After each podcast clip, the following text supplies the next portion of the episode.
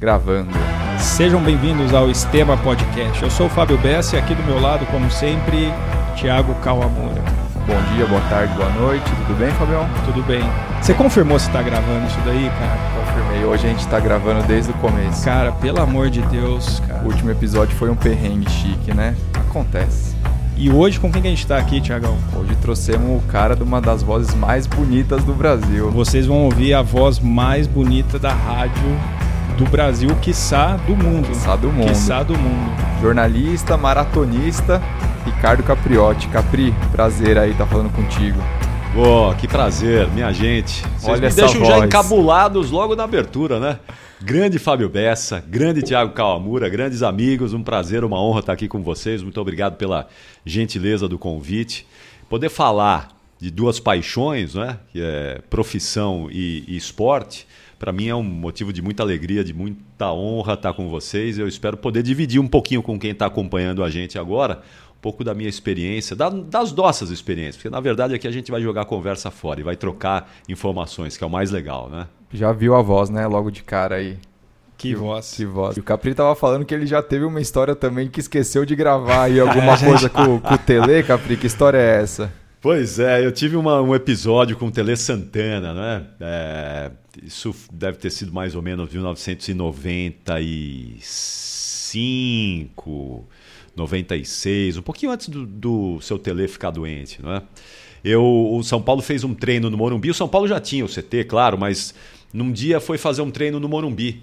E eu fui lá acompanhar o treino, eu era o setorista do São Paulo na, na oportunidade, e terminado o treino, eu percebi que, que o seu Tele estava tava bem humorado, estava num dia de bom humor, né? Estava bem humorado naquele dia.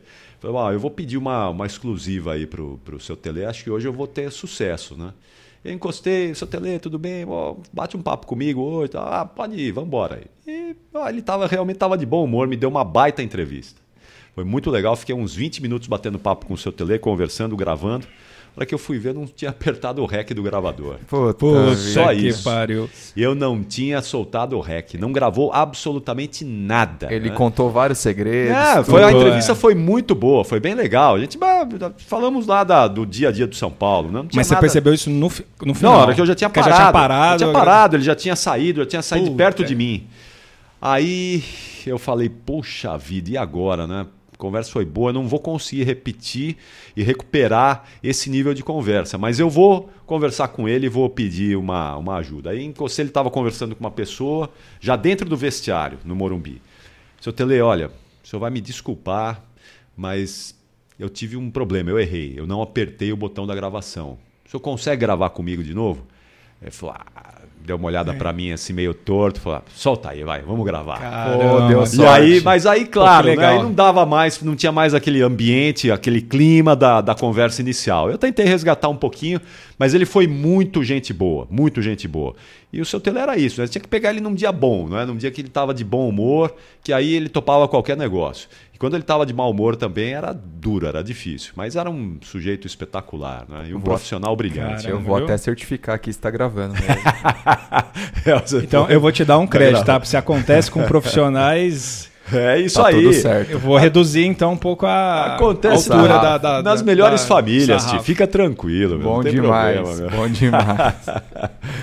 Ô Capri, e nosso podcast aqui, a gente, com- bom, como você falou, a gente sempre fala de, de esporte e carreira. A gente deu uma estudada aí em você. Bastante. e- bastante, mas a gente queria saber, sei que você já contou em outros lugares, como que, que começou aí o esporte na, na sua vida, Capri pequenininho, como é que, que foi isso? Sim. A gente ouviu até uma história de beisebol aí, que Sim. é isso mesmo? É verdade, foi o beisebol foi o bom, o primeiro esporte de todo brasileiro é futebol, né? Você começa jogando bola com eu comecei a jogar bola no jardim de infância. Eu me lembro da escolinha que eu estudava lá em Osasco.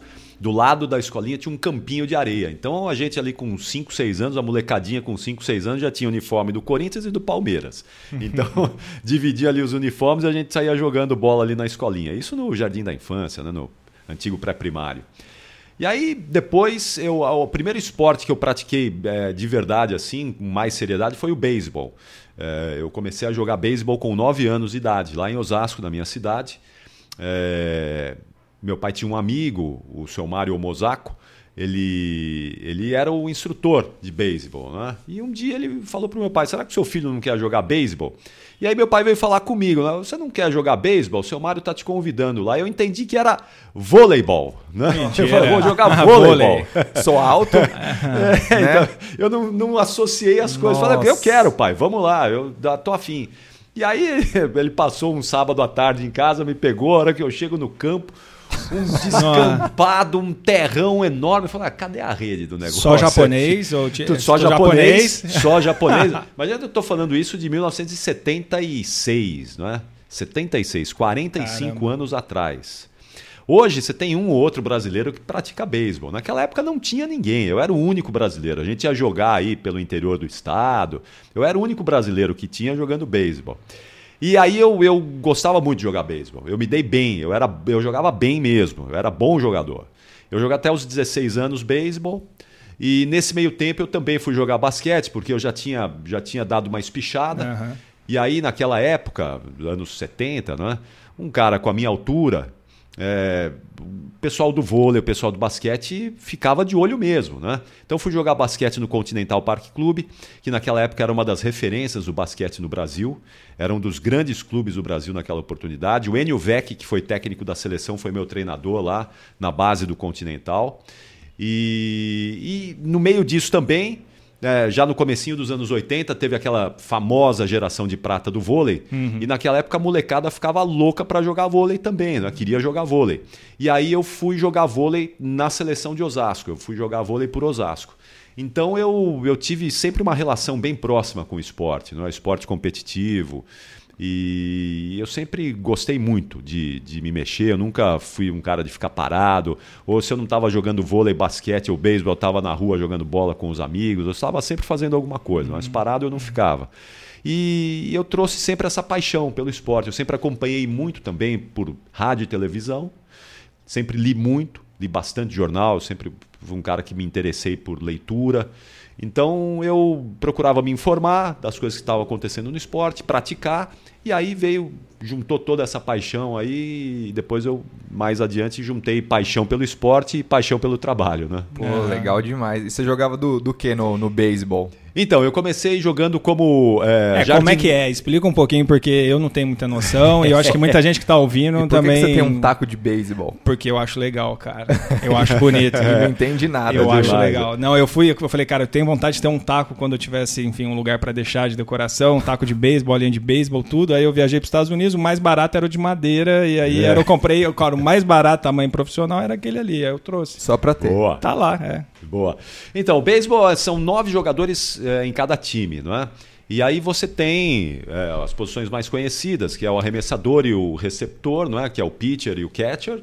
E aí depois você tem as três bases, né? E mais um intermediário ali entre as três bases. E você tem os, os jardineiros, né? Os caras que ficam lá atrás é, recebendo as bolas mais longas. Eu comecei como é, jardineiro direito, não é? Que era é, cara que ficava lá no fundo pegando as bolas, mas logo depois, por causa do meu tamanho, eles já me passaram para a primeira base. Né? Eu fui ser primeira base. E o primeira base é aquele cara que normalmente recebe a, a bola quando o rebatedor rebate, ele é obrigado a receber ali. E muitas vezes a bola vem meio torta, vem meio alta.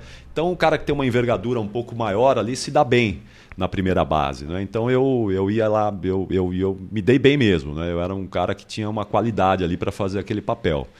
E eu adorava jogar beisebol. Gosto até hoje. Não joguei nunca mais. Eu até tentei, fui em busca de, uma, de um time para jogar. Quando eu comecei a correr há 22 anos, é, eu fui em busca de um esporte. Né? Eu estava parado há bastante tempo e eu falei, vou voltar a jogar beisebol.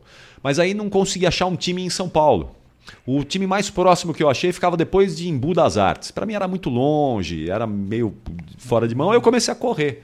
Né? Mas eu sempre tive essa necessidade de botar o corpo em movimento. Mesmo quando eu estava parado, eu senti uma falta danada. E, e no basquete, no, no vôlei, jogava, jogava do que também? Então, no vôlei, não é como eu já tinha essa. Eh, nos anos. Final, comecinho dos anos 80, eu já tinha ali perto de 1,90m. Hoje, o meu tamanho não serve para nada. né? Não serve pra absolutamente nada. líbero. Eu, teria, eu teria que ser um gênio, né, para jogar vôlei hoje. O cara completamente cara fora da curva. 13, tá é, doido. um cara completamente fora da curva. Então, eu era ponteiro, né? Eu era ponteiro já, então os treinadores já aproveitavam a minha altura ali. E no basquete eu era um ala, né? Eu tinha um tamanho bom ali para, tinha uma habilidade razoável também, então eu jogava como ala e me virava, me virava bem ali. Dava, dava as minhas os meus arremessos bacana, uhum. tal, dava as minhas cortadas bem, mas nunca fui um gênio também do basquete e do vôlei não. Eu era um cara normal, eu era um cara dentro da média ali, era um jogador é, mediano, nada espetacular. Não é? Tanto é... é... que eu não, não segui. Não é? Se eu fosse espetacular, certamente os caras tinham me feito lá, tinham me segurado, tinham me feito seguir. Não é? Quando eu falei que não, não ia mais seguir, os caras lamentaram e tal, muito mais pelo meu tamanho, pela minha altura naquela época, do que propriamente pelo meu talento. talento. É? E, e, era na época da, da faculdade sua? Não, isso não? foi antes. Antes, foi antes. antes, é, antes. Você falou que jogou até 16. É, o, beisebol. o beisebol até 16 e o vôlei eu fui até entrar na faculdade. Entendi. Quando eu entrei na faculdade eu tive que parar. Porque aí eu precisei trabalhar, precisei. Eu trabalhava durante o dia, ia para a faculdade à noite, e aí não sobrava tempo mesmo, né? Não tinha tempo. Eu até queria, mas não dava. Aí no final de semana ia brincar um pouquinho ali com os amigos, mas nada sério mais. Aí era só para diversão mesmo, né? E você estudou aonde? Faculdade... Eu estudei, eu estudei na antiga OSEC, hoje é Unisa. Eu fiz a faculdade de comunicação lá. E isso é interessante, né? Porque é, eu prestei vestibular para medicina. Eu não prestei vestibular para uh, eh, comunicação. Só que é, eu, eu já trabalhava em rádio desde os 16 anos de idade. Eu já tinha essa paixão por rádio desde pequeno. Então, comecei a trabalhar em rádio com 16 anos, mas eu fui prestar vestibular com 18 anos para medicina. E, e, uma das universidades, essa, a antiga USEC, hoje é a Unisa, né? É, eles têm lá o curso de medicina, e era a única faculdade em que eu podia colocar uma segunda opção. É, antigamente, uhum. eu não sei se existe isso ainda hoje, mas antigamente as ainda faculdades. Existe, mas é, tem que ser dentro da mesma área. Então, por exemplo. Ah, eu, da mesma é, área, né? Pelo menos eu, quando eu prestei também, eu prestei primeiro medicina e depois fisioterapia. Acho que em uma faculdade ou outra que podia ah, fazer isso. Sim. Mas sim. aí tem que ser dentro da, da mesma ah, área. Então, e aí lá eu coloquei segunda opção comunicação. Ah, não tinha nada mais que me interessava, né? Eu uhum. queria fazer medicina. Né? E aí eu não passei em medicina, mas fui chamado em comunicação. E aí, como eu tinha percebido, eu tinha feito um ano de cursinho junto com o último ano do colégio, né? o terceiro ano do colégio e um ano de cursinho. Eu percebi que eu ia ter que estudar muito para passar em medicina, né? ia ter que estudar bastante. E aí você tinha ainda, eu me lembro quando eu fui prestar o vestibular na, na Faculdade de Medicina de Santos, no dia do, do, vestibular, tinha lá uma denúncia na capa do jornal de venda de vaga, sabe? Aquilo hum, me dava, dava uma, uma desanimada grande, assim, né? E então eu falei, ah, quer saber? Eu vou, eu vou fazer comunicação mesmo, vou seguir trabalhando em rádio, que eu amo, que eu adoro. E não me arrependo, né? Muito pelo contrário. Que bom, né? né? Ah, é, que muito, bom. fiquei muito feliz. Ah, talvez eu não sei se eu. É, isso a gente nunca vai saber, como eu seria um médico, não é? Uhum. Mas eu gostava bastante também. Sempre gostei dessa área da saúde, não é? Então, quando você entrou em comunicação, você já estava na rádio em Osasco? Eu já trabalhava na rádio em Osasco. E o que, é. que na, na, rádio o que, que você fazia no começo? No começo eu era produtor, né? Era moleque, né? Com 15, 16 anos de idade. Você cuidava da eu produção. queria falar no microfone, né? Meu negócio era falar no microfone, mas eu ainda não. Ah, ah, tinha uma questão de legal, legislação. Entendi. Então ele, ó, vai produzindo o programa aí, aí sai, vai na rua lá, grava uns ouvintes aí, grava o povo pedindo música e tal. Então eu devagarzinho fui é, me metendo ali no, no, meio dos comunicadores e comecei a falar devagarzinho. Né? Mas nessa, nesse primeiro emprego, nessa rádio de Osasco, eu falava pouco. Eu tinha uma participação menor, eu produzia mesmo um programa, um programa popular que era apresentado à tarde mas eu falava pouco. Eu queria mesmo era falar, né? Então, uhum, uhum. depois eu, eu fui cuidar disso mais para frente. Porque eu sempre ouvi muito rádio, né? E isso é hábito de família, né? Em casa, meus pais sempre ouviram muito rádio. Porque antes você não tinha internet, você não tinha tecnologia. Né? A tecnologia era a televisão, o rádio e o jornal, né? Que uhum. chegava todo dia de manhã em casa, né? Então, era isso que a gente tinha para passar o tempo. Então, eu sempre gostei muito de, de ler, de ouvir rádio, de assistir televisão. É, em casa sempre tinha muito, muito, muitos livros também. Minha mãe sempre comprou enciclopédia, comprava aquelas coleções é, da Abril, né? Então eu passava o dia ou lendo, ou assistindo televisão, ou ouvindo rádio. Né? É. Eram, meu, eram os meus passatempos preferidos. Né? E, e como é que você vê isso hoje do, do- dos podcasts, né? Essa tendência hoje de, de voltar o hábito de ouvir, né? Porque a gente teve uma fase aí do, acho que do YouTube primeiro, vídeo, né? Falando de tecnologia e de É.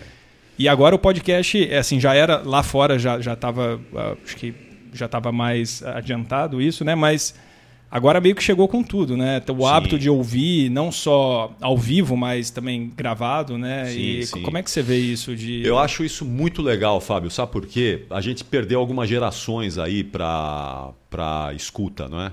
Para o rádio. Algumas gerações que não tiveram hábito. Eu vejo pelos meus próprios filhos, né?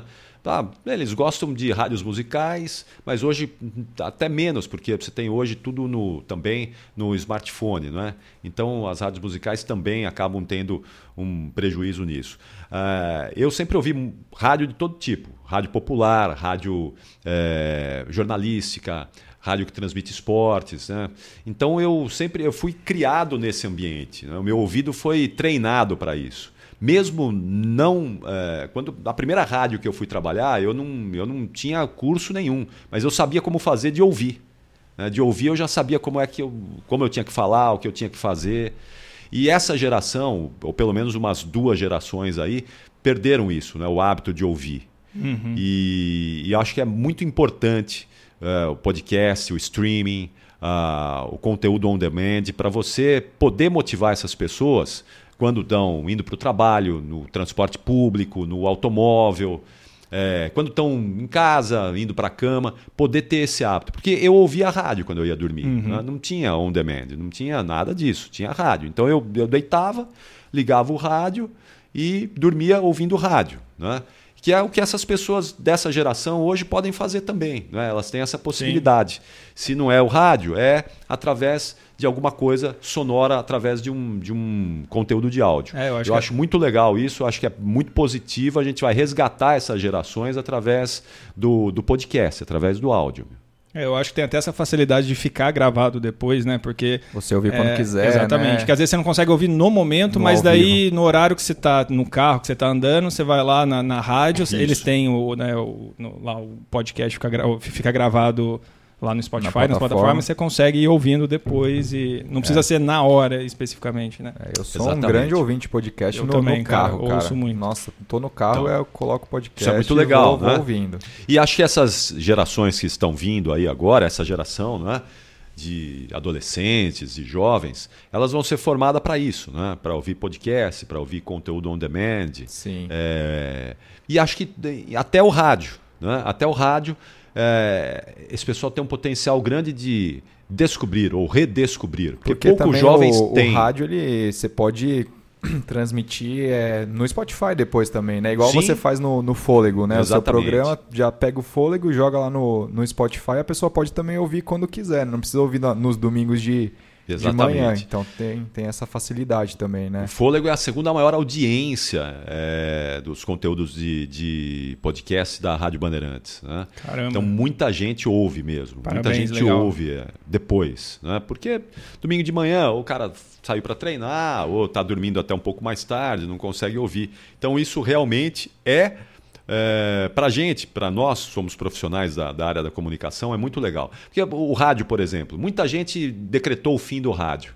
Quando surgiu a televisão, ah, agora o rádio vai acabar. Não acabou, não é? Se fortaleceu. Quando surgiu a internet, ah, agora o rádio acaba. Não acabou, se fortaleceu. Agora, com esse conteúdo, o rádio também se adaptou, não é? Então, coloca isso também à disponível da- das pessoas para poder ouvir depois. Você acha que não é uma concorrência? Eles conseguem. Não, não, não, não. O rádio conseguiu se adaptar. Hoje o rádio tem imagem, não é? A gente transmite com imagem no YouTube também, simultaneamente.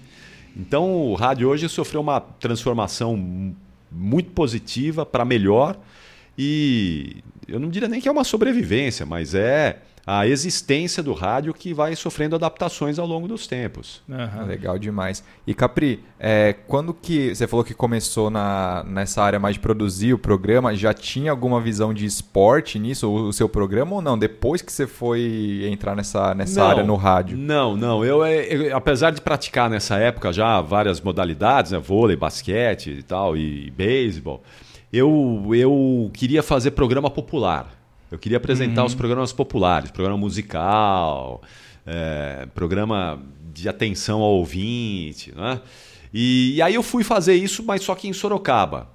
Eu fui apresentar programas populares lá em Sorocaba, mas sempre com essa visão para o esporte, né? Eu sempre frequentando estádio, sempre assistindo muito esporte na televisão. Quer dizer, naquela época não era muito, né? Mas tinha um pouquinho, né? Não é como hoje, você liga a televisão toda hora, tem, você escolhe o que você quer assistir. Naquela época era bem menos, mas eu estava sempre em estádio, estava sempre acompanhando a Olimpíada, a Copa do Mundo, sempre lendo bastante. E aí, quando eu estava nessa rádio em Sorocaba, em 1988, apresentando esse, eu apresentava um programa popular na rádio AM e eu apresentava um programa musical na rádio FM. Né? Eu era disc jockey na rádio FM e apresentava uhum. um programa popular na rádio AM. E aí eu via o pessoal da equipe de esportes lá saindo para ir para as transmissões, né? cobrir o São Bento jogos do São Bento do Campeonato Paulista. E aí um dia eu falei pro, pro chefe da equipe lá, cara, eu, eu quero fazer reportagem aí, você não tá precisando de um repórter, não? Falei, ah, vamos aí, vamos fazer aí. É, domingo você vai comigo, a gente vai transmitir a abertura do Campeonato Paulista, São Bento e Juventus. Você vai fazer o Juventus lá. Tá bom. Eu nunca tinha feito, mas eu tinha ouvido muito sempre, né? Então fui lá e, e fiz e não parei mais. Né? De, 1990, de 1988, da abertura do Campeonato Paulista, até agora, eu não parei mais, são 33 anos aí no jornalismo esportivo. Aí depois eu saí definitivamente dessa área do entretenimento no rádio, né? de apresentação de programas populares, de FM, e me dediquei só ao jornalismo esportivo desde 1991, que eu estou dedicado só ao esporte mesmo. Né? Na, na, na TV, quando que você, você entrou aí na TV? Porque, cara, eu lembro do Capri, eu até falei isso uma vez para ele. Cara, eu tinha uns 12 anos, sei lá. E a hora do almoço eu assistia Debate Bola. Sim. Lá na TV Record, Milton Neves e tal. O Capri uhum. tava lá. Nunca é. pensei que eu ia ser, ser fisioterapeuta Mesmo porque do Capri. Você tem quantos anos? Eu tenho 27, cara. 27. Quando você, nasceu, você nasceu em 93. 93, 93 fala 93, Capri. 93. E... No 93 eu tava saindo da Rádio Gazeta para ir pra Rádio Bandeirantes. Caramba. Então, e aí eu lembro do, do Capri assistindo, cara, na hora do almoço, ele lá falando de, de futebol, Sim. cara, os caras debatendo lá, pô. É. Quando que foi que, que você fez essa transição do rádio então, pra TV? A minha primeira experiência na televisão foi em 1995. Eu, eu fui cobrir umas férias de um amigo na TV Gazeta, o Celso Cardoso. O era repórter, hoje ele é apresentador na, na TV Gazeta, e naquela época ele era repórter. Nós tínhamos trabalhado juntos na Rádio Antena 1. E ele falou: oh, Eu vou entrar em férias, você não quer cobrir minhas férias? Eu falei: Celso, eu nunca fiz TV, cara, eu sempre fiz rádio, né? Ele falou: não, é fácil, meu. Fica tranquilo que eu te dou uma aula, você vai saber fazer tudo. E aí, como eu sempre fui dessa maneira, eu sempre fui um cara que não falava, eu nunca falei não para as coisas, né? Eu sempre meti as caras mesmo. Eu nunca senti medo de fazer uma coisa que eu sabia que eu poderia fazer, né? E aí, é, eu fui fazer as férias do Celcinho, fiquei um mês fazendo férias dele na TV Gazeta.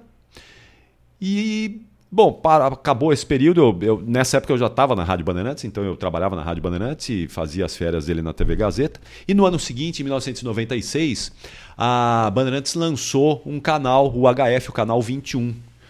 E, e aí foi a minha primeira experiência para valer em televisão mesmo, porque aí eu era o apresentador e o editor do Jogo Aberto, que era um programa que tinha na hora do almoço, no canal 21. Era uma da tarde é, eu apresentava e, e, era o responsável por botar esse programa no ar. Mas era um programa assim que é, tinha um orçamento muito reduzido, né? Então a gente fazia tudo muito na raça ali. Então é a melhor maneira de você aprender a fazer televisão. Eu aprendi ali a fazer televisão mesmo, porque eu sempre fui um cara de rádio. Então dali eu também não parei mais. De 96 até 2000 e Até 2013 eu fiquei fazendo sempre televisão e rádio junto, né? E eu, depois eu fui para a TV Record em 2002 e sempre fazendo as duas coisas conjuntamente, né? Então essa foi a minha primeira experiência com, com, com televisão. Mas é uma coisa que eu, pouca gente sabe também que eu vou falar para vocês aqui. Eu falei que eu gosto da área da saúde, né? e não é brincadeira não. Nos anos 80, quando eu estava no, no segundo grau, no colégio, era muito comum você ter naquela época os cursos técnicos, né? Você tinha muito curso uhum. técnico. É, o, o, governo militar sempre incentivou muito que as pessoas se formassem em cursos técnicos, aquela coisa do Brasil crescendo, né? O Brasil potência, então precisava de gente é, especializada. E eu fui fazer o meu colégio, o, o segundo grau, que hoje é ensino médio, né? Uhum. É, em patologia clínica. Então eu fiz patologia Caramba, clínica patologia. no segundo grau. É que naque, acho que nem existe mais esse curso, né? Se eu não me acho que Nossa, nem tem mais. Não, não, cara. tem ideia. Não tem mais, é. Acho que e naquela época tinha patologia clínica, tinha processamento de dados, tinha secretariado, contabilidade. É, tinha uma série de cursos técnicos. Você né? fazia junto com o ensino, ensino médio, né? Não, era, era o ensino médio, né? Era o ensino médio. Era um curso técnico. Você, se você estudasse quatro anos você é, viraria técnico é, de patologia clínica. Você podia trabalhar em laboratório, não é? Fazendo análises ali, não é? é você Cara, se habilitava para isso. Deve ter hoje em dia ainda, deve ter. É, é muito mais, sei. eu não sei também, mas é muito mais de áreas é, de contabilidade, né? Essas coisas acho que ainda tem hoje em dia, é. mas essa área de patologia não, não sei. É, então, eu não, realmente não sei, eu não sei. Puta, mas... mas que legal. É, e aí, mas eu não fiz os quatro anos, eu fiz só três anos, então eu terminei o colégio, né? Três anos, mas eu tinha aula no laboratório, né? Ia pro laboratório, tinha as aulas lá. Tinha lá microscópio. Tinha os microscópios, tinha centrífuga, tinha pipeta, tinha tudo lá para a gente é, se divertir. Né? Uhum. E eu, eu, eu gostava, né? eu, eu sempre gostei. E eu fui fazer um estágio nessa época no pronto-socorro lá de Osasco, né? no laboratório central do pronto-socorro de Osasco, lá no centro de Osasco. Mas aí eu, eu descobri que eu não gostava de ficar no laboratório, eu gostava de ficar na emergência. Aí eu ficava na emergência acompanhando o trabalho dos médicos. Caramba, então, deve ter visto de tudo lá. Ah, de tudo, vi, vi de tudo. Vi de tudo mesmo. Vi cenas assim chocantes. Caramba. Vi gente morrendo na minha frente. Vi gente sendo ressuscitada na minha frente. Isso jovem, antes de faculdade. É, né? Tinha 15, 15 16, 16 anos. anos. É. Caramba. É. Foi aí que eu tive mais vontade mesmo de, de prestar vestibular para medicina. Né? Foi nessa época que eu tive mais, um desejo mais né, que falou mais alto ali de fazer medicina. Quando eu, nesse período Entendi. que eu passei um ano ali fazendo estágio no, no laboratório, mas eu não ficava no laboratório, eu ia para o pronto-socorro. ali que eu tive vontade, eu, falei, eu quero fazer medicina. Mas eu trabalhava em rádio também, né? Também, uhum. eu estudava de manhã, eu ia é, estudava, é, perdão, estudava à noite, ia para o laboratório de manhã e à tarde eu ia para a rádio. Então eu ficava nessa, eu ficava nessa coisa maluca aí. Raça, das, hein, Capri? Das três coisas. Raça, ah, eu nunca consegui ficar parado, viu, Ti? Eu é. sempre fui um cara muito. É, Enérgico. Sempre, é, sempre tive muita energia para trabalhar. Eu adoro trabalhar, né? Eu gosto muito, eu não consigo ficar parado. Então, minha vida, minha rotina sempre foi de muito trabalho e, e menos menos lazer, assim, né? Eu, quando eu entrei na faculdade, eu trabalhava no banco, é, trabalhava no Bradesco. Quem é de Osasco tem que trabalhar no Bradesco, é a sede do, é a sede do Bradesco, a cidade de Deus. Né? Então eu entrei na faculdade, eu, eu trabalhava é, meio período no, no, banco, né? das 7 a 1 e à noite eu ia para a faculdade. Mas isso foi só durante no primeiro ano. No segundo ano eu já pedi transferência para uma outra área do banco, a área de marketing, que era mais afeita ali às minhas coisas da faculdade. Né? Então, eu, essa área eu tinha que trabalhar o dia todo. Então, eu trabalhava o dia todo e à noite ia para a faculdade. E fim de semana eu ia trabalhar na Rádio Cacique de Sorocaba. Caramba, várias coisas. E ah. nessa época de rádio e tal, da TV também, você praticava algum esporte, alguma não. coisa? A corrida já estava na sua vida? Quando não? eu entrei na faculdade, com 18 anos, é, 17 para 18 anos, né? tinha acabado de completar 18 anos, é, aí eu parei com tudo, né? Eu tive que trabalhar Sim. e ia estudar. Então eu parei com tudo. Não faz... Só fim de semana, bati uma bolinha com o pessoal, brin... uma brincadeira, mas nada sério, né? Eu virei sedentário mesmo. Nessa época eu virei um baita sedentário. É, ganhei peso, né? Aí depois eu casei. E eu fiquei dos 18 até os 33 anos, 15 anos, sem fazer nada. Zero, zero. Caramba. Só depois que, aí, com 33 anos, quando eu, eu mudei as minhas funções na rádio também, quando eu deixei de ser repórter e passei a ser apresentador. Porque a vida de repórter ela é muito dura, né? É, você não tem rotina. E principalmente naquela época. Hoje, menos. Hoje as viagens são menores. Hoje o repórter viaja menos. Hoje, com a tecnologia, você consegue fazer muito mais coisas sem a, a necessidade da presença física. Né? Uhum. Então hoje as viagens ia mais caro também. Então hoje o repórter viaja menos. Mas naquela época viajava toda hora. Eu estava viajando todo, todo instante. Eu ia ou cobrir seleção em algum lugar do mundo, ou cobrir algum clube em qualquer coisa. Eu não tinha rotina, né? Então não dava para eu conseguir, ah, eu vou treinar amanhã às 7 horas da manhã. Mas amanhã às 7 horas da manhã eu podia estar no avião, podia estar indo para o treino, não dava. E aí, quando eu mudei de função, eu deixei a reportagem e passei para a apresentação dos programas, aí começou a me sobrar um tempinho. Uhum. Começou a me sobrar um tempinho ali, eu tinha uns horários mais uh, fáceis de ajustar. Foi quando eu tive a ideia de procurar um time de beisebol para voltar a jogar beisebol e não consegui. Não e aí coincidiu porque eu passei por uma cirurgia de varizes também. Que é a época de repórter, você fica muito tempo em pé. Uhum. Você fica acompanhando o treino na beira do campo, ali os times treinando. Hoje não mais também, né? Hoje não tem mais isso. Naquela época, é, repórter acompanhava treino do time, eu ficava em pé ali vendo os caras treinarem. Jogo, você fica em pé atrás do gol. Né? Pra, pra...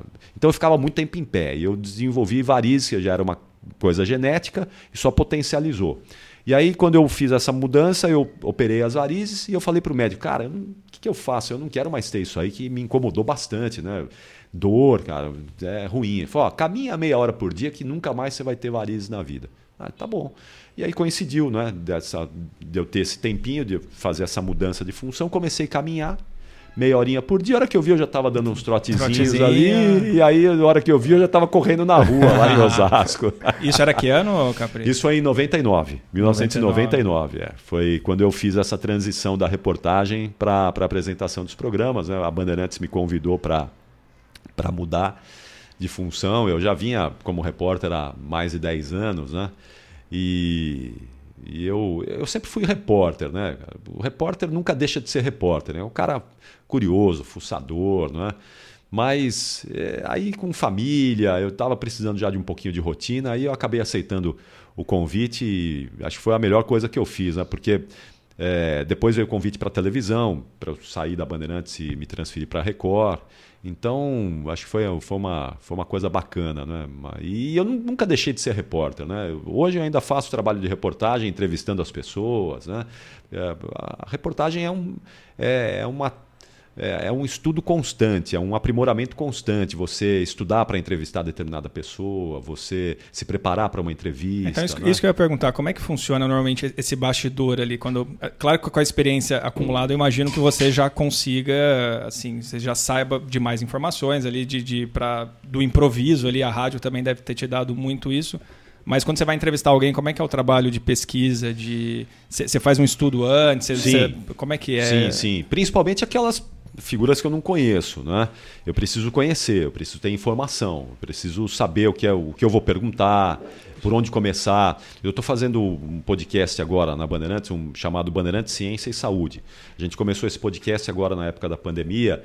É uma valorização de profissionais da saúde que estão na linha de frente aí combatendo a pandemia. Então eu entrevisto cientista, pesquisador, médico, né? E não é um assunto que eu domino. Então eu preciso é, me preparar antes de fazer essas entrevistas, conhecer a pessoa, preciso saber o que ela já fez, a área de atuação, que, o que eu posso perguntar que é, eu não vou parecer uhum. um idiota, né? Então eu sim, é, para esse, essa, esse podcast especificamente, eu me preparo. Né? Agora, outras vezes não, outras vezes eu estou no ar e aí acontece alguma coisa. Né? Muitas vezes aconteceu, eu estou no ar, é, caiu um prédio, né? Aí entra o, sei lá, o capitão do corpo de bombeiros. Eu tenho que estar preparado para fazer aquilo, né? Então eu tenho que ter um mínimo de conhecimento. Aí depende de mim, da minha preparação anterior, prévia, né? Eu, além do, do, do jornalismo esportivo, eu vira e mexe, eles também me, me escalam para fazer as coberturas de geral, né? Ou eleição, ou tragédia, né? Quando tem alguma coisa aí maior, eu estou sempre lá na linha de frente porque eu, eu me preparo para isso também. Não é? Eu não sou um cara que vivo só no mundo do esporte. Eu procuro olhar para as outras coisas. Não com a mesma atenção do que o esporte, claro, mas eu tenho que ter um mínimo de capacidade, de compreensão, de entendimento e de é, conhecimento para poder conduzir uma entrevista quando essa entrevista surgir na minha surge frente. Não é? E surge a toda hora. Não é? Você está no ar e acontece alguma coisa que precisa interromper aquilo que você está fazendo e eu tenho que conduzir isso. Então. Tem que saber o que está rolando, né? No, no sim, mundo. Sim, sim, é, não, não adianta você ficar à parte das coisas, né? Eu tenho que estar sempre bem informado. Por isso que eu leio muito, né? uhum. né? A leitura me ajuda bastante nisso. Né? E você tem alguma, alguma entrevista assim de, de sopetão, algo que, por exemplo, você teve. Você cobriu três, três Olimpíadas, né? Sim, em três loco, Olimpíadas. Em loco, três Olimpíadas. E é. assim, de você estar, tá, às vezes, sei lá, no hall do hotel, você está indo para algum lugar, é. algum centro esportivo, e aí encontrar algum, algum é. atleta ali que você tem que de bate ah, pronto ali. Isso sim, em Olimpíada isso acontece direto, né? Olimpíada isso acontece sempre. Mas os caras às vezes são meio resistentes. Eu, tenho, eu tive um episódio muito. Assim, foi um negócio incrível. Eu estava com a seleção brasileira nos Estados Unidos e a seleção foi jogar em Washington um amistoso. Eu estava no, no, mesmo hospedado no mesmo hotel da seleção. Eu estava lá na porta do hotel, é, esperando lá, um jogador, qualquer coisa que aparecesse. Aí não apareceu um jogador, apareceu Yasser Arafat. Mentira. É verdade. Yasser Arafat saiu do hotel, que estava tava lá em algum, alguma coisa, algum evento, né? A hora que eu bati o olho e vi Yasser Arafat saindo do hotel, eu falei, vou entrevistar, né?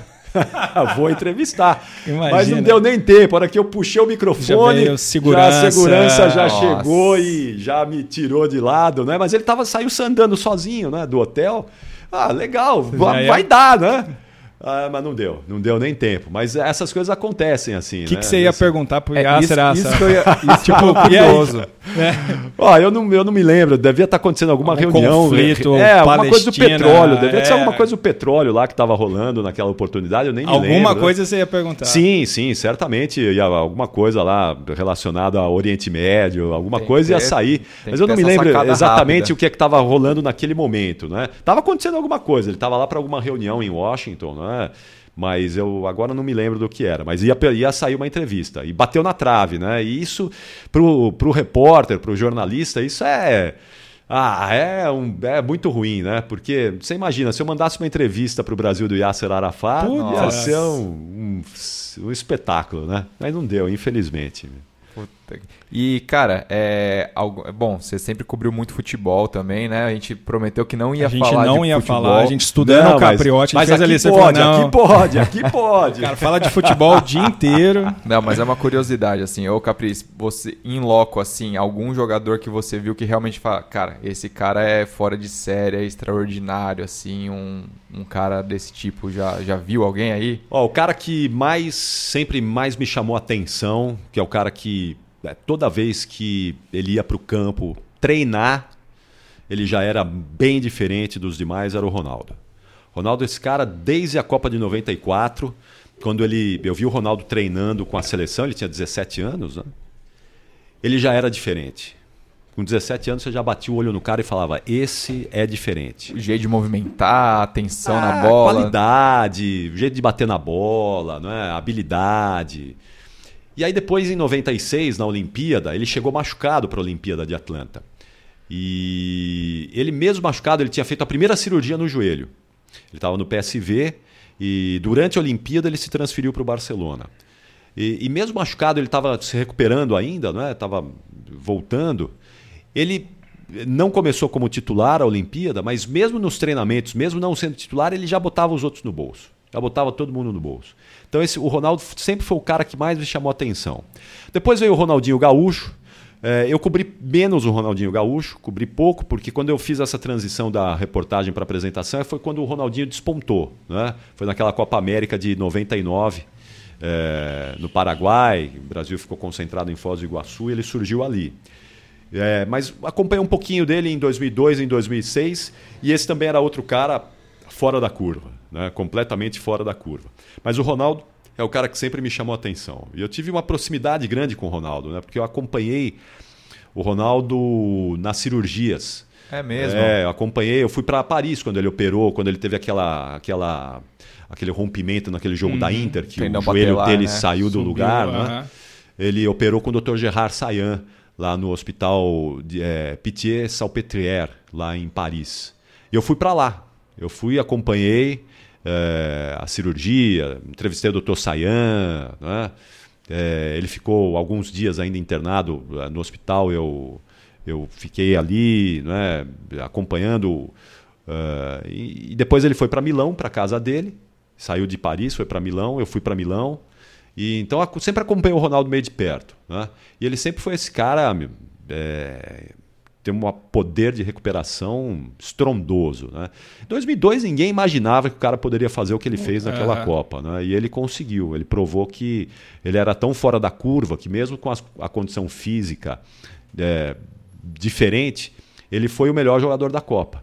É No Corinthians, né, quando ele chegou no Corinthians, já fora de forma, acima do peso. Mas esses caras são tão geniais, Geniais. que, mesmo com uma condição desfavorável, eles continuam sendo. Uma bola o cara Geniais. né? Decide. Decide o jogo. É, exatamente. Então, acho que o Ronaldo é o cara que melhor sintetiza, para mim, né, dos que eu vi, né, tanto jogadores espetaculares do Brasil, mas o Ronaldo, para mim, é o cara que sintetiza bem isso. E com essa proximidade que você falou que tinha dele, assim, pessoalmente, todo mundo fala que eu ouço fazer, cara muito engraçado, muita boa energia tal. O que, que você tem? Ah, ele é, é um cara super, é, super alto astral, é um cara muito legal. Me lembro que nessa, nessa cobertura ele estava na cama do hotel, né?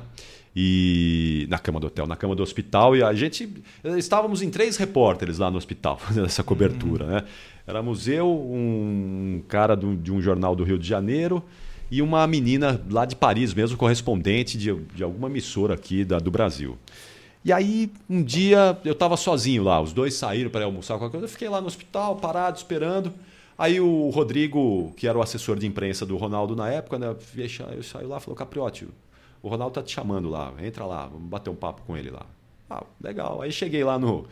Cheguei no, na, na cama e era um quarto simples, né? Lá, hospital público, né? Ele operou lá, o doutor Sayan era o- é tipo o hospital das clínicas aqui no Brasil, né? Era um médico do, de um hospital público. Então era um quarto simples, não tinha luxo nenhum. E ele estava com um computadorzinho dele lá no colo, né?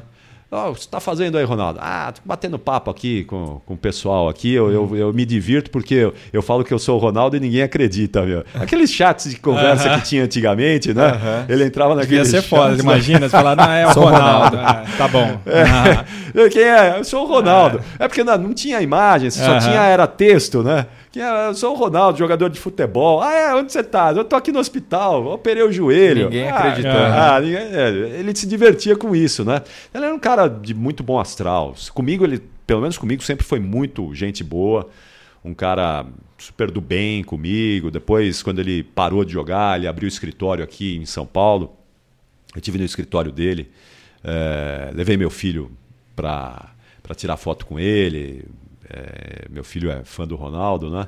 Então é um cara super Legal. acessível, é um cara muito legal. Eu gosto muito do Ronaldo. E Quem a gente sabe um dia a gente vai trazer o Ronaldo aqui. Vamos, aham. que Pô, você acha, sabe? É, a gente vai marcar ele né, na- nesse, marcar. nesse trecho. Vou te ligar Esse-. Estrategicamente.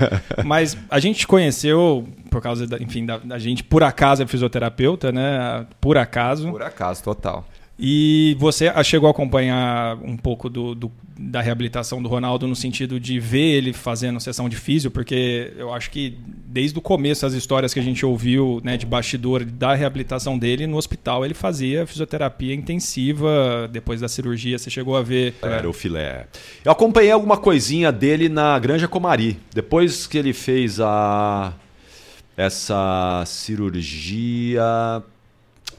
Essa cirurgia lá da, da, da França, o Dr. Sayan, em 2000. Não, 2000 não. Em, não, foi a primeira cirurgia dele, em 99. Depois que ele fez a primeira cirurgia, primeira, não, a segunda, em 99, ele veio fazer a reabilitação na Granja Comari com o filé. E aí eu fui fazer uma, uma exclusiva com ele um dia. E eu cheguei lá na Granja Comari, uma tarde, e ele estava ele tava trabalhando, ele estava fazendo, tava trabalhando com filé lá na, na sala de, de musculação, fazendo todo o trabalho ali de recuperação, de fortalecimento, né? Então eu acompanhei, assim, pelo menos uma vez ali o, o trabalho dele nessa pós essa cirurgia de 1999. E essa que ele fez em, em Paris foi em 2001. 2001, que ele operou em Paris depois. E essa aí depois eu fui para lá também, né?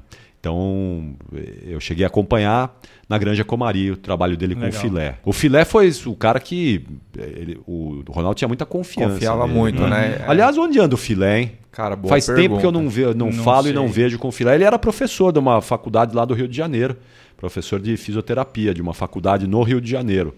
Mas confesso que, olha, há muito tempo que eu não vejo, não ouço falar do é, filé. Imaginei que vocês não... soubessem não, o paradeiro dele. Meu. Também não, não vejo muita coisa dele aí na, no meio, não. É, é, tá, deve estar tá lá dando aula mesmo. Provavelmente, é. Eu sei que depois ele, ele e o Ronaldo Acho que chegaram a ter uma sociedade em alguma coisa lá relacionado a isso também, de clínica, alguma tinha, coisa do tipo tinha. assim, não é? Se eu não me engano, eles chegaram. Era R9, era alguma, tinha algum, é, alguma coisa exatamente, assim. Exatamente, teve alguma coisa, eles acho que chegaram a ter uma sociedade lá, mas depois nunca mais tive notícias do filé.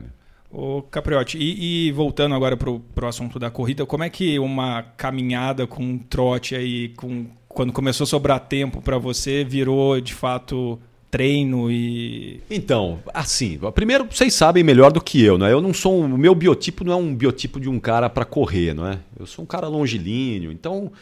É, é, mas a corrida é uma coisa tão viciante, né, que você vai lutando contra tudo e contra todos para seguir hum. correndo. Então eu comecei a correr em 99 e eu tive a minha primeira lesão em 2002, né? Mas até esses três anos, eu corria na rua, assim, sem nem. Eu nem sabia que tinha assessoria de esportiva. Eu não sabia que tinha prova de corrida de rua em São Paulo. Eu corria, saía para correr sozinho, lá perto de casa. Então corria 50 minutos, uma hora, meu, três, quatro vezes por semana e voltava para casa. Meu. E não fazia fortalecimento, nada, só saía uhum. para correr. Aí até que eu tive a primeira lesão em 2002, eu tive uma uma síndrome do atrito da banda iliotibial, né? Aí eu fui um médico. Todo corredor tem. Todo é, foi a minha primeira, cara. né? Essa foi a minha primeira. Né? já tive também. Eu já também, teve também, né? Todo mundo já teve um episódio não, de banda. Não dobra o joelho, né, cara? Isso. Amador, não, a minha, é... depois de meia hora de corrida, eu não aguentava mais correr, né? Eu tinha que parar. Trava. E aí eu fui, bom, fui ao médico, ele falou, ó, é, passou lá a sessão de fisioterapia e tal, falou, procura um, uma assessoria aí para te orientar e tal. Eu falei, o que, que é isso? Né? É. O que, que é isso? Não, um treinador. falei, mas tem treinador de corrida? Tem, tem. Aí, vai na USP que você vai encontrar. E aí eu me lembrei que eu tinha transmitido uma São Silvestre uns anos atrás, uns anos antes, e o comentarista da São Silvestre que eu transmiti tinha sido um cara que me deu um bonezinho de presente. Mário Sérgio. Não, era o Mário Melo. Mário Melo. Mário Melo. Mário Melo. Ele me deu um bonezinho e eu lembrei disso. Falei, puxa vida, olha só, o Mário comentou uma São Silvestre comigo, ele me falou que ele era treinador de corrida e tal, tal. Aí resgatei aquele bonezinho em casa e entrei em contato com ele. E aí ele me falou: ah, não, vai na USP sábado lá que a gente conversa e tal. E aí isso foi em 2002. E de lá para cá eu não parei mais de ir na USP, né? Eu não parei mais de treinar com acompanhamento, né? com, com uma regularidade e com um olhar mais atento. E aí depois, aí de 2002, eu, eu, eu digo que eu comecei a correr em 99, mas para valer mesmo, com orientação, em 2002. Em 99 a 2002 eu corria assim, largado, né?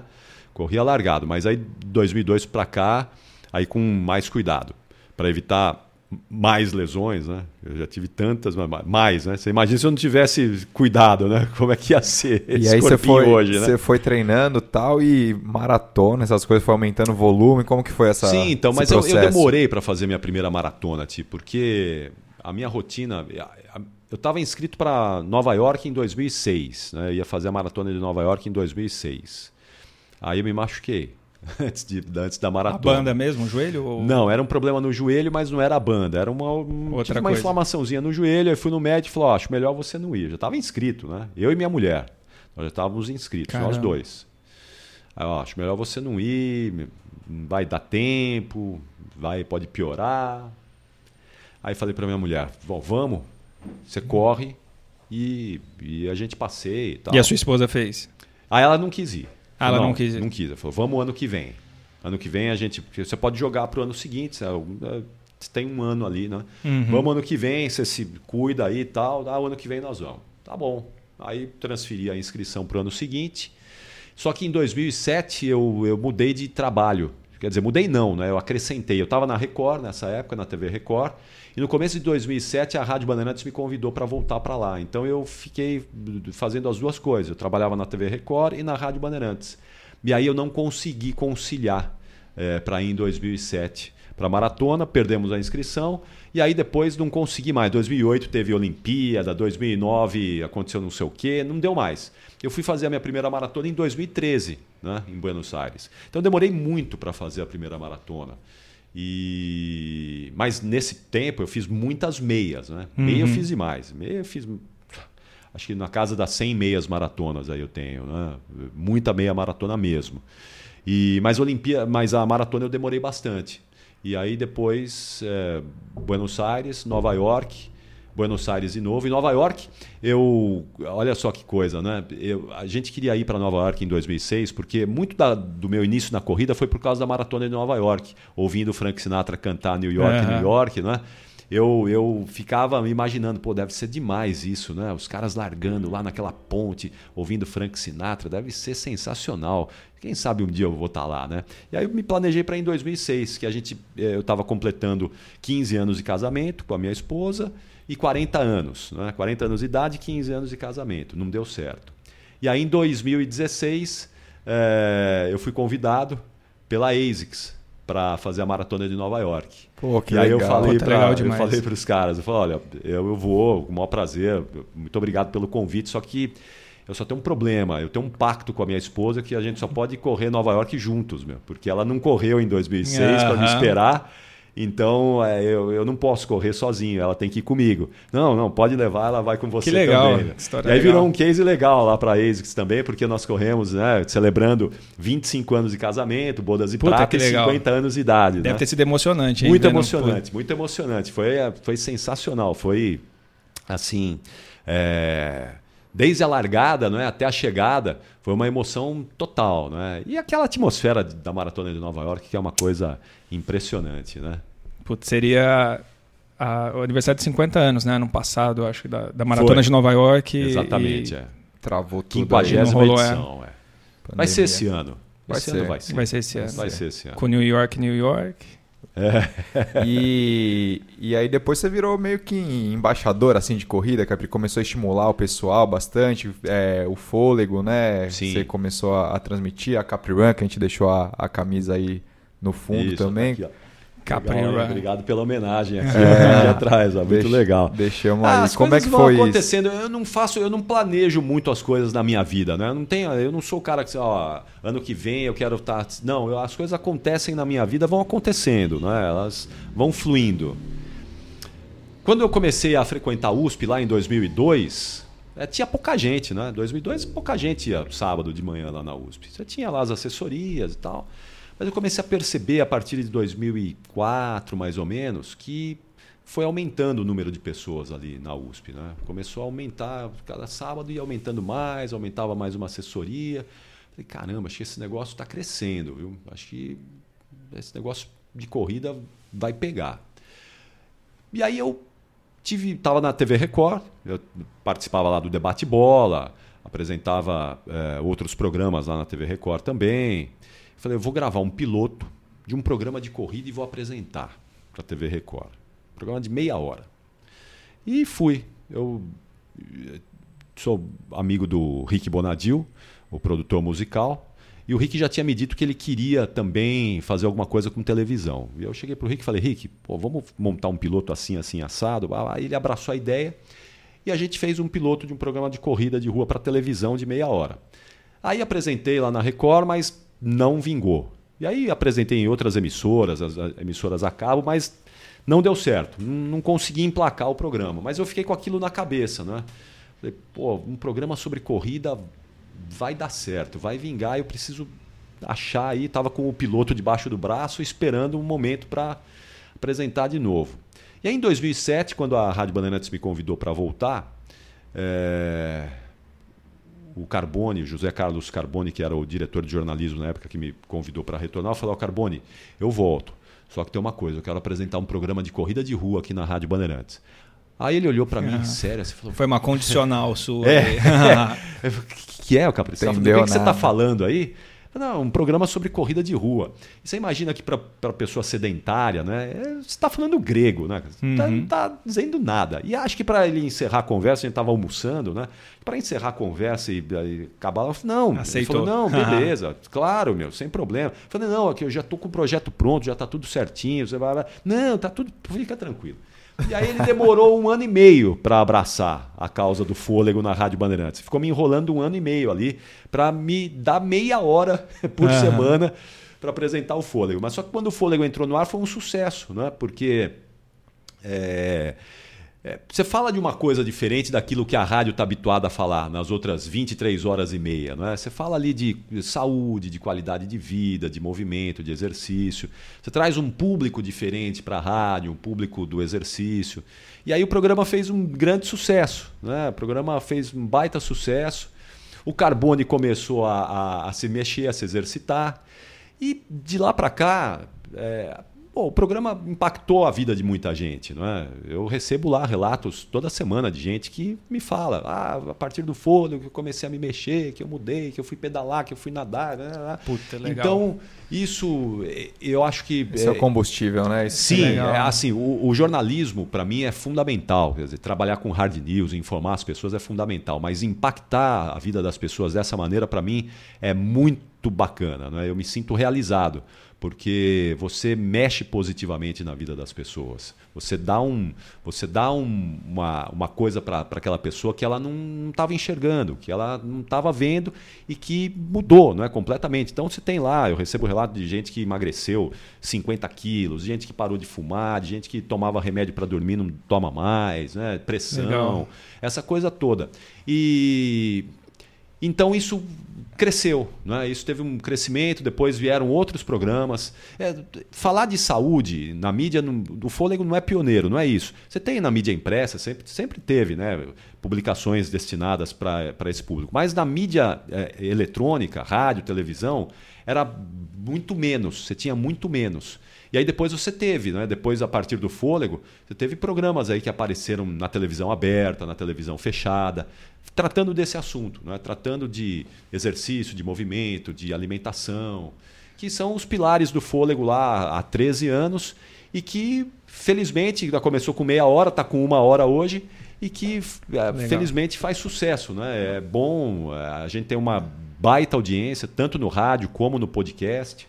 Então é bem legal. Eu, eu, me, eu me sinto feliz né, de poder é, fazer isso hoje. E 13 e, anos não é para qualquer um, pô, né? 13 cara? anos, cara. Parabéns. 13 anos é. no ar é muita é. coisa. E, e, falando de impacto do, do exercício, do esporte na vida de pessoas que você recebe feedback, como é que foi o impacto na vida do Capriote, assim, agora, né? Como é que a corrida te ajuda? Ajuda em qual aspecto? No, no, no trabalho, em casa? Qual, qual, os benefícios que você vê? Não, a corrida me ajuda muito, porque quando eu, eu praticava, jogava vôlei, basquete, beisebol mesmo, lá na infância, na adolescência, né, na juventude, é, você tinha um caráter mais é, competitivo a todo instante, né? Você estava sempre ali na, naquela coisa da competição, competição, competição. Então você tinha muito pouca chance ali de usufruir do benefício do exercício, daquela sensação de bem-estar, do gostoso do exercício, né? Porque era sempre competição, competição, competição, ganhar, vencer, ganhar, vencer.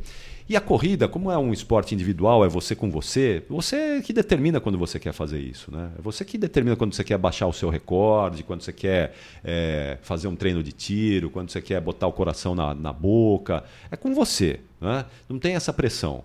E aí eu comecei a perceber que a corrida me dava um prazer mesmo, né? Que eu estava lá, os hormônios estavam sendo descarregados da minha corrente sanguínea e eu, tava me, eu me sentia bem. E eu não consegui mais. O primeiro impacto foi esse, né? De saber que, pô, isso aqui está me fazendo bem, me deixa feliz, me deixa satisfeito. E depois, é, como eu tenho essa questão da competitividade, né? Eu gosto de competir comigo. Eu sou pangaré, mas comigo eu gosto de competir, não é? Uhum. Então eu, eu comecei a impor algumas metas para mim ali, de tempo, de distância. E isso impactou diretamente no meu trabalho, porque eu sempre fui um cara caótico no trabalho, assim talvez isso seja um pouco da coisa do repórter, né? Repórter é essa coisa de não ter rotina, de estar cada hora num lugar, não ter horário. Eu não conseguia controlar muito bem a minha vida, o meu cotidiano, o meu dia a dia. E a corrida me, me ajudou a fazer isso, porque se eu não orient, se eu não organizasse a minha vida, eu não ia conseguir treinar, não ia conseguir ter um tempo ali para mim para ir para o treino de, é, de corrida, para ir para o treino de força, juntar trabalho, é, cuidar da família. Então a corrida me ajudou tanto do ponto de vista físico, emocional, como também do ponto de vista organizacional, do trabalho também. Não é? Então hoje, meu dia ele é todo contadinho, ele é todo ajustadinho. Eu tenho os horários, tudo certinho que eu tenho, onde eu tenho que estar, onde, a hora que eu vou acordar, a hora que eu vou dormir, é tudo ajustado já. Não é? E isso eu devo à corrida. Porque se não fosse a corrida hoje, provavelmente minha vida seria um caos também. Não teria horário para acordar, não teria horário para ir dormir, ia dormir três horas da manhã, acordar meio-dia, não é? essa bagunça toda. E hoje não, eu consigo planejar não é? tudo na minha vida. Hoje tudo é planejado, desde o esporte até o meu trabalho, até a minha profissão e a minha vida familiar também. Não é?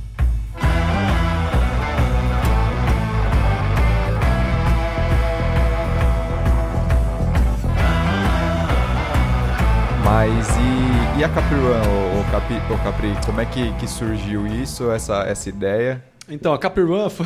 foi é, então, é, As coisas vão sur... aparecendo é, vão na sua vida. Elas vão caindo na minha vida. Não planejo nada. Nada. nada é, eu me planejo hoje, mas assim, eu não sou um cara que fala, eu vou fazer isso o ano que vem. Eu vou. Não, eu espero as coisas acontecerem. E elas acontecem, não é? A Capri Run surgiu de uma brincadeira de uma lesão, na verdade, né? tudo, tem uma, tudo tem uma lesão. Uma? Toda a história tem uma lesão, né? Viu corredores? É, mas é exatamente. Aí eu, a minha primeira maratona, né, em Buenos Aires, em 2013, é, um mês antes da prova, eu tive uma fratura por estresse no terceiro metatarso do pé esquerdo. E aí, fui lá na, na Care Club, e o Doc falou: ó, é, tira todo o impacto, vai para a piscina, bike, elíptico e tal, e vamos ver, a hora que estiver chegando a prova, aí a gente vai ver o que, que faz. Né? Tá bom. Já conheci o Doc faz tempo já? Eu conheci o Doc em 2010, numa palestra que nós fomos. Numa loja de materiais esportivos. Uhum. É, ele estava na palestra, eu estava lá mediando, né? E a gente se conheceu ali, em 2010. Ele estava no comecinho da Care Club. Estava é. bem no início da Care Club. E ali eu conheci o Doc. E, e aí é, eu, ele falou: ó, daqui. Nós vamos, eu só vou te falar se você vai correr a maratona ou não dois dias antes da prova, na quinta-feira. Que era o dia que eu ia viajar. Eu ia viajar na sexta. Ele falou, na quinta-feira você vai no consultório e eu vou te falar se você vai viajar ou não. Ah, tá bom. Puta merda. E, e a ansiedade, hein? É, Cara, imagina, né? Nossa. Aí eu fiquei, ah, fui pra piscina, fui fazer deep running com a Roberta Rosas, né? Fui uhum. fazer elíptico e tal. E, ah.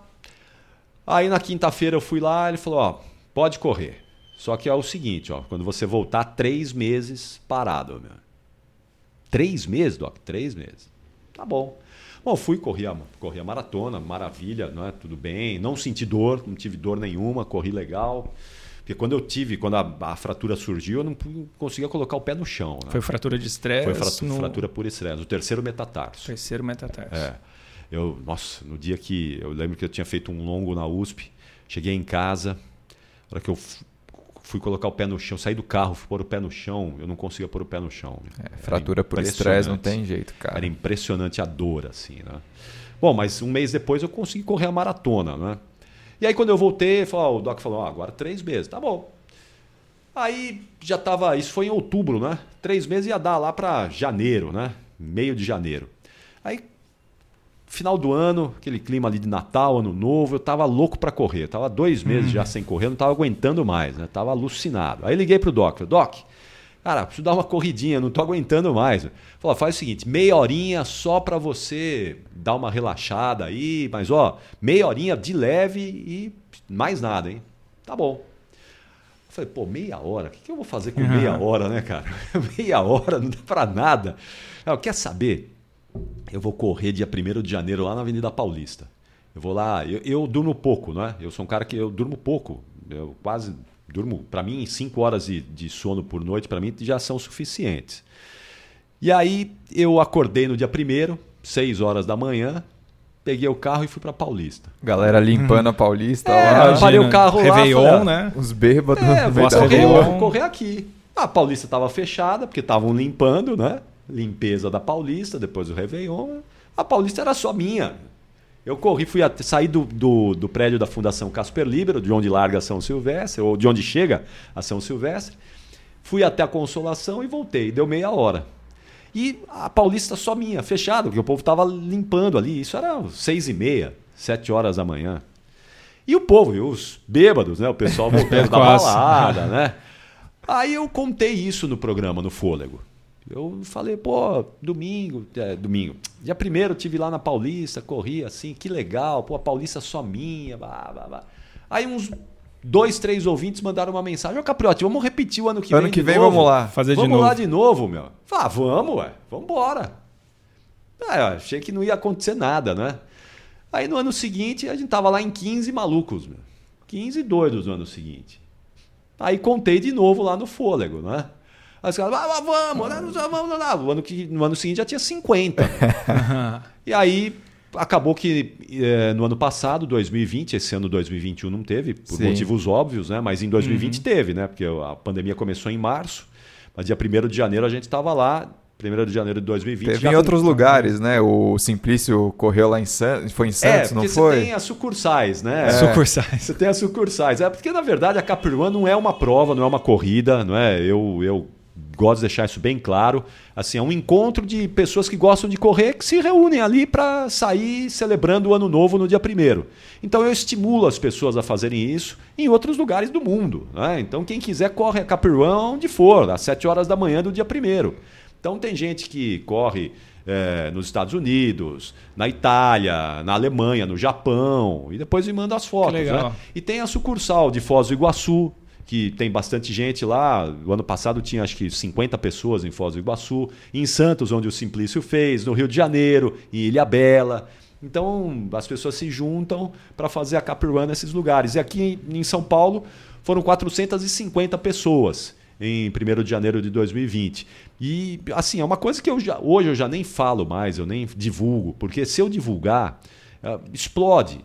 E eu fico muito preocupado, porque mesmo com dia 1 de janeiro, que a cidade vazia, pouca gente circulando, eu tenho muita preocupação de um acidente, Não, de claro, qualquer precisa de coisa. uma organização, alguma coisa, sim, né? sim, exatamente. Então eu, eu tenho muito receio em relação a isso, né? Eu tenho fico muito Ah, preocupado. Se divulgando só internamente, né? Já dá Já todo esse... uma- É, esse agora é só no de boca... E agora o que acontece? No boca a boca, o pessoal da São Silvestre, que é de fora de São Paulo e que dorme aqui, já vai para Capiruan no dia seguinte, né? Então você tem um- cheio de gente lá, de um monte de lugar do, do Brasil, é, que correu a São Silvestre no dia 31 e fica para Podia ser oficial, né? Primeiro. Podia ser oficial. Aproveita, né? Que veio 31 é, é São Silvestre e dia 1 Capri Run. É, eu já, eu já lancei a ideia para o poder público, né? Que é, você tem até o mote, né?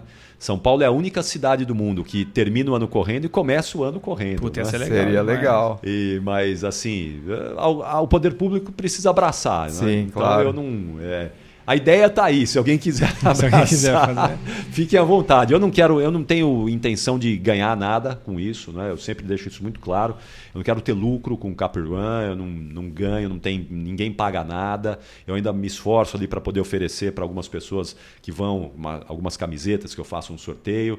E nos dois últimos anos a gente teve medalha, eu consegui medalha também para o pessoal, que o povo adora medalha. né? Adora. Então, assim, mas eu, eu, eu não tenho nenhum envolvimento financeiro, não quero nenhum tipo de envolvimento nesse sentido.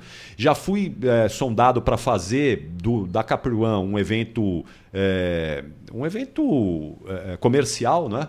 Mas eu recusei, eu acho que não, não é o espírito da coisa, não é esse. O espírito da coisa é uma, realmente uma coisa de eh, confraternização. Né? E confraternização a gente não cobra. Eh, as pessoas vão com o coração aberto lá para poder participar. Né? Bacana. E hoje em dia, Capri, como que, que tá aí a vida? Você tá lá na Rádio Bandeirantes, algum, algum outro projeto, alguma coisa? A vida no esporte também? Como que tá É, tudo então, isso? a- Hoje em dia, é, correndo um pouquinho, né? Porque agora só dá para Com correr pandemia, pouquinho. né? Pandemia, não tem prova, não tem nada.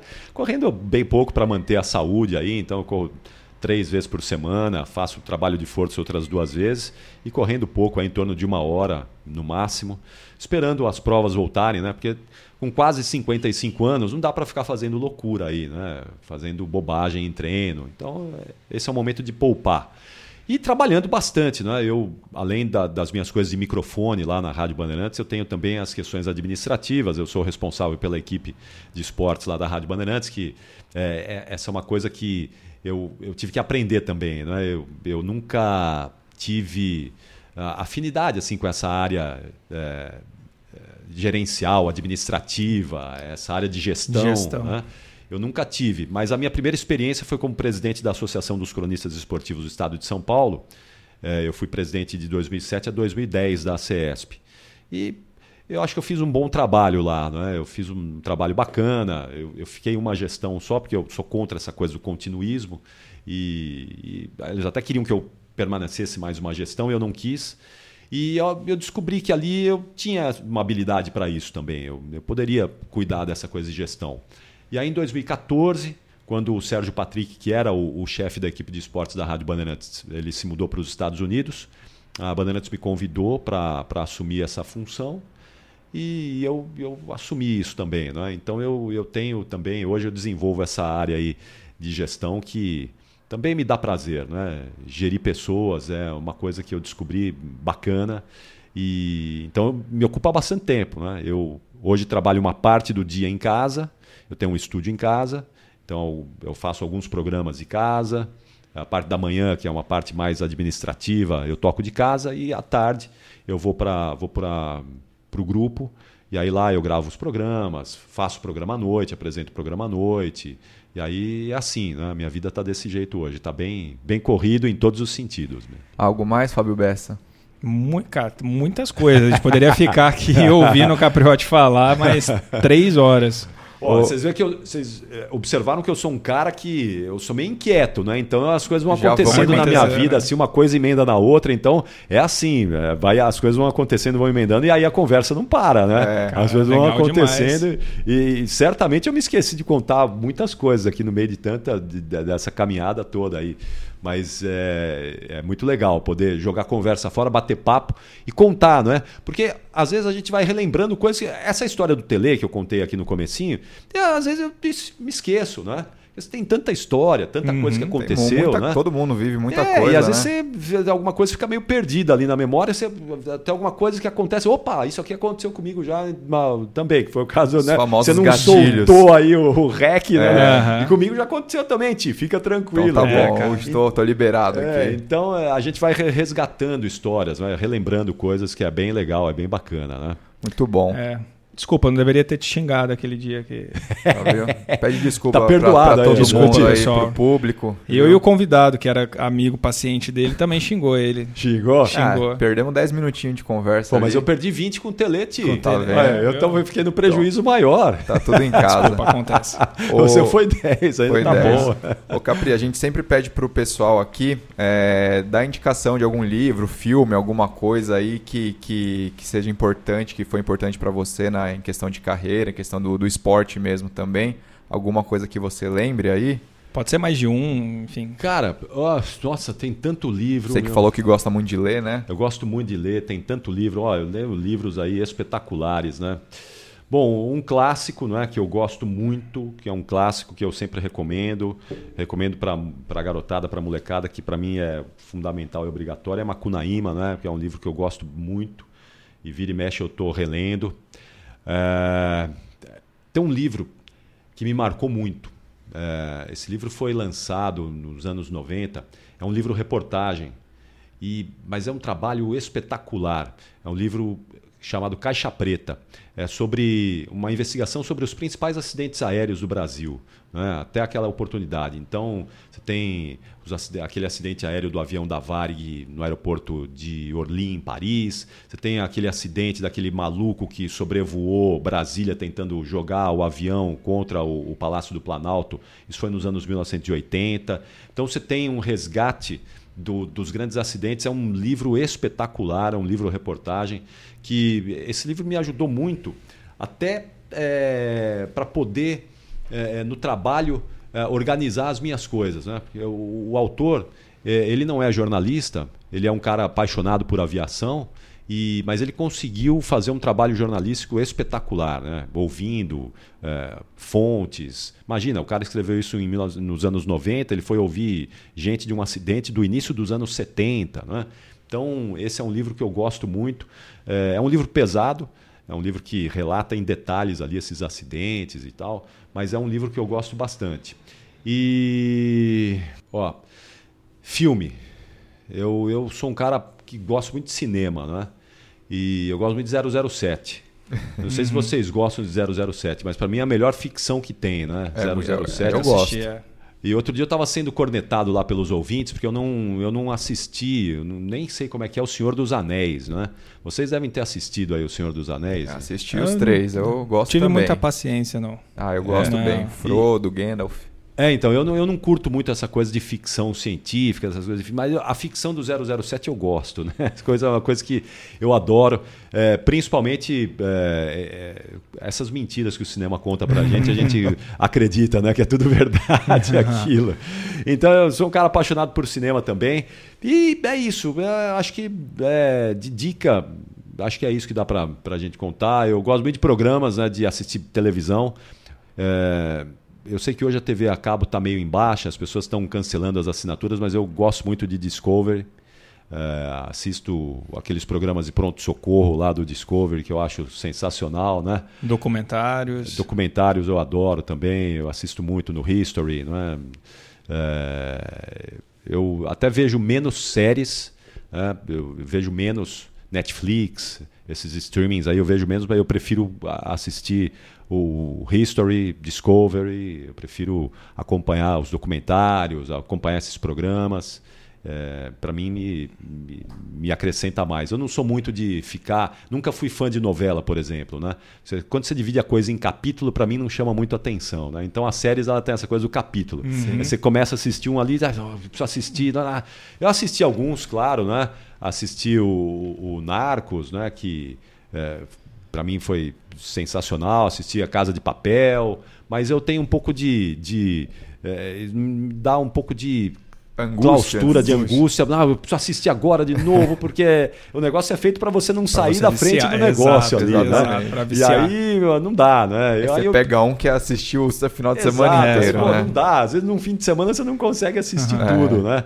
E aí eu prefiro assistir coisas que tem começo, meio e fim meio naquela fim, hora ali, e aí fim, tá ah. tudo certo. Para mim, resolve melhor a coisa. E, e a gente também pede para você falar algum atleta que você admira, não só assim, a parte esportiva, mas também às vezes como como, pessoa, você falou do Ronaldo, né? E tenha mais algum, algum atleta que. É, eu, eu não sou assim, não é? Eu não sou um cara que. Ah, oh, esse cara é espetacular, ídolo, né? Eu não tenho muito disso, tenho muito respeito por todas essas figuras, né? São os, todos atletas espetaculares. Mas tinha um cara, quando eu era criança, que eu, eu gostava, eu gosto até hoje, não é? Que é o Oscar. O Oscar, o Mão Santa. É, pô, esse cara marcou a minha infância é, num jogo épico no Mundial de Clubes em 79, né, do Sírio, é, quando o Sírio foi campeão mundial. Ali me ajudou muito também a me encaminhar para o basquete. Né? Aquela geração do Oscar, do Marcel, do Carioquinha, uma geração espetacular do basquete brasileiro. Aquela geração ali ajudou a levar muito moleque para o basquete e renovar o basquete do Brasil. Né? Então eu sempre gostei muito do Oscar. E aí, quando o Oscar foi se meter com política, eu fiquei meio desacorçoado, como dizem lá no uhum. interior, né? Ele foi, acho que ele foi candidato a senador, não é? E aí eu falei, pô, caramba, será que o Oscar precisa disso, né? Mas aí depois ele saiu da política, ele viu que aquilo não era para ele, né? E aí eu, eu voltei a, a gostar do Oscar. Eu nunca deixei de gostar, mas aquela coisa da política para mim, eu falei, pô, o Oscar acho que não precisava. Ainda mais com quem lá ele foi para a política, não é? Enfim, não vamos, não vamos, não vamos misturar as aqui, coisas aqui. Vamos misturar as coisas, mas tudo bem. É, eu acho que é, o Oscar é um cara que sempre representou essa coisa bem do esporte. É um cara dedicado, né? Você vê as entrevistas do Oscar Sim, hoje. É ele terminava o treino, ele ficava lá treinando, treinando, repetição, treinando, repetição. repetição, repetição, repetição. São esses caras que dão certo na vida, né? É o cara que ia para casa dormir não deu certo. O Oscar deu certo porque ele foi lá e ficou, insistiu, persistente, repetiu, treinou. Repetiu, persistente. Então eu sempre gostei do Oscar. É um cara que eu tenho muito respeito, muita admiração, mas por incrível que pareça, eu tive uma vez só com o Oscar. Foi na apresentação dele no Corinthians, quando ele chegou para jogar basquete no Corinthians em 95, mas foi assim muito rápido, né? Porque eu estava fazendo a cobertura da chegada dele e tava muita gente. Eu peguei ali duas, três palavrinhas dele rapidinho e nunca mais vi o Oscar. Assim, nunca tive nenhuma, nenhum contato, uma proximidade com o Oscar. Já entrevistei ele por telefone em outras oportunidades, mas próximo assim, não tenho nenhum, nenhuma foto e nenhum autógrafo com o Oscar. Quem sabe um dia, né? Quem sabe? Quem sabe? Quem sabe? Pô, legal demais, Capri. É, Muito bom. Alguma mensagem final aí para você deixar pro pessoal? Que se quiser suas redes sociais ali que você deixou tá ó. Falar dos programas, os programas. A gentileza aí, né, de deixar, tá aí, ó, né? Minhas redes sociais, o meu, o site da Caperun lá para quem quiser conhecer um pouquinho mais a história da Caperun, né, em detalhes aí como é que como é que foi a, a história. E, e dizer, bom, convidar as pessoas para me acompanharem lá na Rádio Bandeirantes. Eu tô na Rádio Bandeirantes nos programas pré e pós-futebol, então antes e depois dos jogos eu apresento Concentração e o Terceiro Tempo. Apresento também toda noite o Esporte em Debate, que é um programa dedicado ali à, análise, ao debate do, do futebol. E o Fôlego, né? que é todo domingo, das 8 às 9 da manhã, e o Fôlego está em podcast também. Quem não conseguir acompanhar na Rádio Bandeirantes pode ir aí no agregador de conteúdo, consegue achar só de digitar lá o Fôlego, vai achar o Fôlego da Rádio Bandeirantes. E dizer que, bom, primeiro agradecer o convite de vocês. Né? Pô, a gente agradece, enorme. Cara, Capri. sensacional. É, privilégio. Agradecer Puta privilégio. principalmente a generosidade de vocês. Vocês são- são dois amigos que me abraçaram num momento sempre muito delicado ali das Sim. minhas lesões, das minhas contusões e ter o cuidado de vocês para mim sempre foi muito importante, né? Porque a paixão pelo esporte passa também pelo trabalho de vocês. Eu poderia não estar mais hoje no esporte, tá ali, né?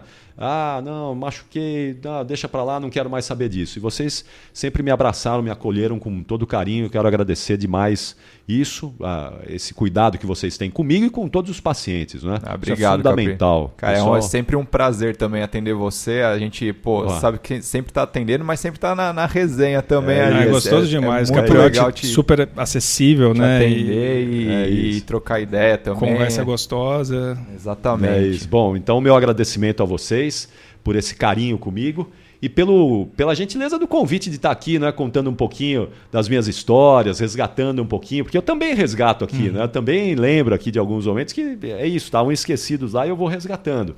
E é sensacional. E desejar muito sucesso para vocês. Né? Esse é o caminho, né? Esse é o caminho. É levar informação para as pessoas, levar entretenimento, lazer, conhecimento. Esse é o caminho. Eu tenho certeza que vocês vão ter muito sucesso, vocês vão ter vida longa com o podcast, porque é, é, poder ouvir histórias e pessoas é sempre inspirador, não é? É sempre Legal. inspirador. Grandes Já- biografias. Ah, esqueci de falar É. é, da, da biografia do André Agassi, que para mim é espetacular. Esse já foi Cara, citado segunda, aqui. Já foi hein? aqui, Que legal. Pô, eu segunda não foi podia a primeira. esquecer da biografia É. do André Agassi. O Caramba. Cássio- O primeiro episódio, o Cássio Siqueira, que é o fisioterapeuta também Grande lá da Cassião. Care. Cassião, é, você conhece o Cássio. Sim, sim. Ele citou também. ó, é, por favor, não esqueçam da biografia do André Agassi. É Eu tô lendo, eu tô lendo atualmente. Pô, você vai adorar. Tô, tô na metadinha lá. Então é isso, né? Quer dizer, conhecer um pouquinho da história de pessoas, né? Isso é muito legal, eu gosto, eu adoro.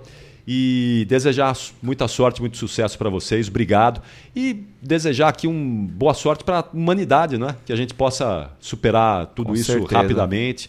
Que Estamos superando, vacina- né? Estamos superando. Devagarzinho aqui no Brasil a gente está superando, a gente vai superar. E que a gente possa retomar a, a nossa vida mais próximo da normalidade ou aquilo que a gente conhecia como normal, né? o mais rapidamente possível. E voltar às corridas.